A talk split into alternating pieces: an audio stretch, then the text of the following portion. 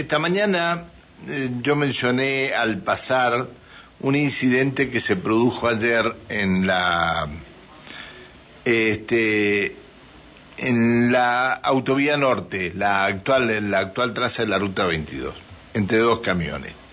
Uno este bueno, eh, es decir, iban circulando hacia el oeste cuando un camión va pasando a otro y lo roza el camión, bueno, comienza una, una persecución de un camión al otro, pasan la estación de servicio, se para el camión que había provocado el incidente, se bajan los dos conductores y sin mediar más palabras, un conductor, el conductor del camión que había producido el incidente, le pega un tiro al conductor del otro camión. Así de sencillo el tema. Así de sencillo. Eh, la situación es que fue trasladado hasta este, el hospital provincial, hasta el Castro Rendón, y desde allí fue trasladado a una institución eh, privada. Creo que al CEMIC fue trasladado. Eh, vamos a hablar del tema con el comisario Alfredo Cortines, que es el coordinador operativo de la Dirección de Seguridad. Eh, comisario Cortines, tenga usted muy buenos días. Muy buenos días, señor Casado, y a toda su audiencia. Muchas gracias por atendernos. Eh, no, por favor. A ver, este, primero, ¿cómo está la persona esta que fue herida de un, de un balazo? Qué bárbaro. Como, como usted dijo, ahora se encuentra en el CEMIC, una clínica privada acá de la ciudad de Neuquén. Por fortuna, luego de las curaciones eh, llevadas a cabo en el hospital doctor Castro Rendón, eh, no revisten de peligro, así que, bueno, vuelvo a reiterar, por fortuna este, se encuentra bien, está bajo atención médica.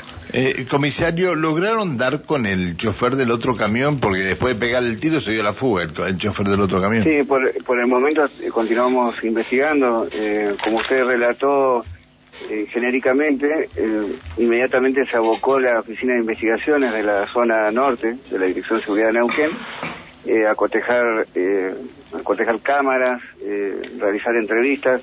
Lamentablemente, como dijo usted, esto se produjo esto fue consecuencia de un incidente vial en la ruta nacional 22, conocida también como autovía norte. Sí. Donde, bueno, debido a este incidente, el el conductor herido no, no pudo precisar mayores eh, datos, ya que eh, en su relato difiere que, y refiere que eh, él descendió del camión, y pero no así el, el otro sujeto, el otro conductor del camión, sino que desde el ah. camión realizó este disparo de arma de fuego. Ah, desde el camión le disparó. Exacto.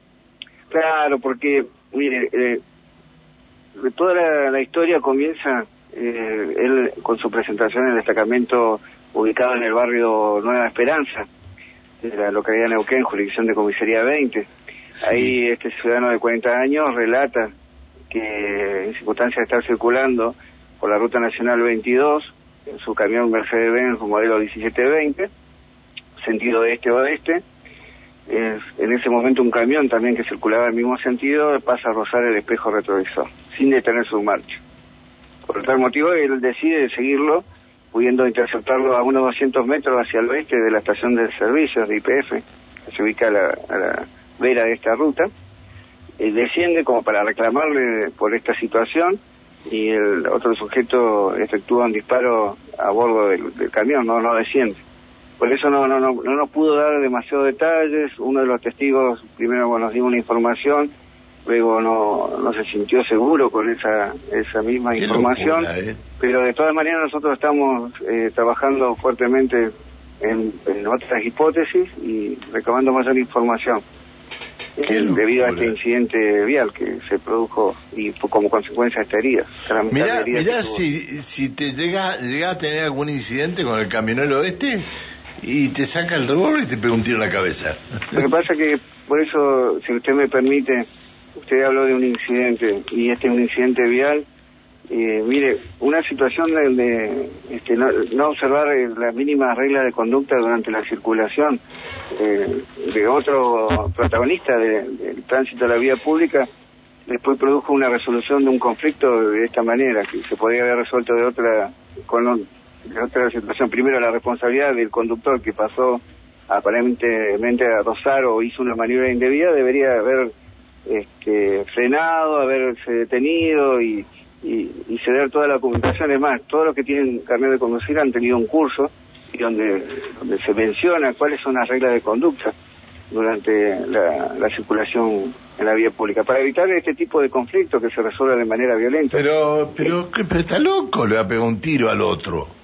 Pero mire, este, este tipo de situaciones lamentablemente eh, en todo nuestro país ha sucedido, de que pasen estas cosas, después eh, ubicada el, protagonista, que yo creo que el segundo protagonista de este incidente vial, que va a ser ubicado de seguro, este, ahí se van a determinar bien las circunstancias, pero vuelvo a repetir, esto es la, apelamos a la responsabilidad de todos los que, circulan, este, hemos tenido varios incidentes que no solamente terminan en esto en estas eh, heridas de arma de fuego, o sea, ocasionar una herida con un arma de fuego, sino hasta peleas en la, en la calle.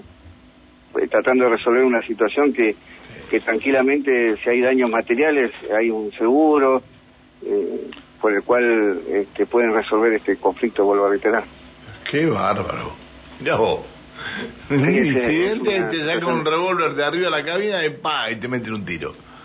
Claro, por eso mismo tengamos cuidado, eh, usemos como referencia este incidente, si bien estamos viendo un, y se sabe se saben los datos del se saben los datos del camión en el que viajaba este hombre eh, le vuelvo a reiterar el, la víctima lamentablemente por, se vio sorprendido por esta actitud de, parte del segundo protagonista del incidente y no no pudo aportar mayor información solamente un, camión cisterna un testigo que, que estaba en cercanía de la, de la estación de servicio nos dio primero una información luego dijo no estar seguro. De todas maneras, la primera información que aportó la tomamos eh, siempre como una hipótesis y para descartar cualquier posibilidad. Y eh, estamos eh, recolectando mayor información de las cámaras, por eso la Oficina de Investigaciones de la zona norte, que depende de la Dirección Seguridad de Neuquén, está, está realizando más diligencias en tal sentido. Está bien. Bueno, este, sería bueno saber quién es el del revólver, ¿no? Sería bueno. por supuesto, esto para, para primero ponerlo a disposición de la, de la justicia, pero también, si usted me, me permite, es, llamar también a, a la concientización de, de, todos los protagonistas del tránsito en la vía pública, que cuando hay situaciones eh, situaciones de este tipo de incidentes tratemos de resolverlo de otra manera y que todos, como vuelvo a reiterar, eh, hemos hecho el curso de, conducción, por el cual nos han habilitado con un carnet, y en ello habla sobre la, conducta que tenemos que tener durante durante la participación en la vía pública con nuestros vehículos. Tanto respeto a los peatones como a todos los protagonistas del tránsito. a eso apelamos. creo que, que con eso nos tenemos que quedar nosotros y, no, no hablar de ejemplos, sino una referencia de lo que nos sucedió ayer eh, a las 11 horas como un hecho que nos tiene que llamar es decir, no fue en la madrugada, sino fue a las 11 de la mañana.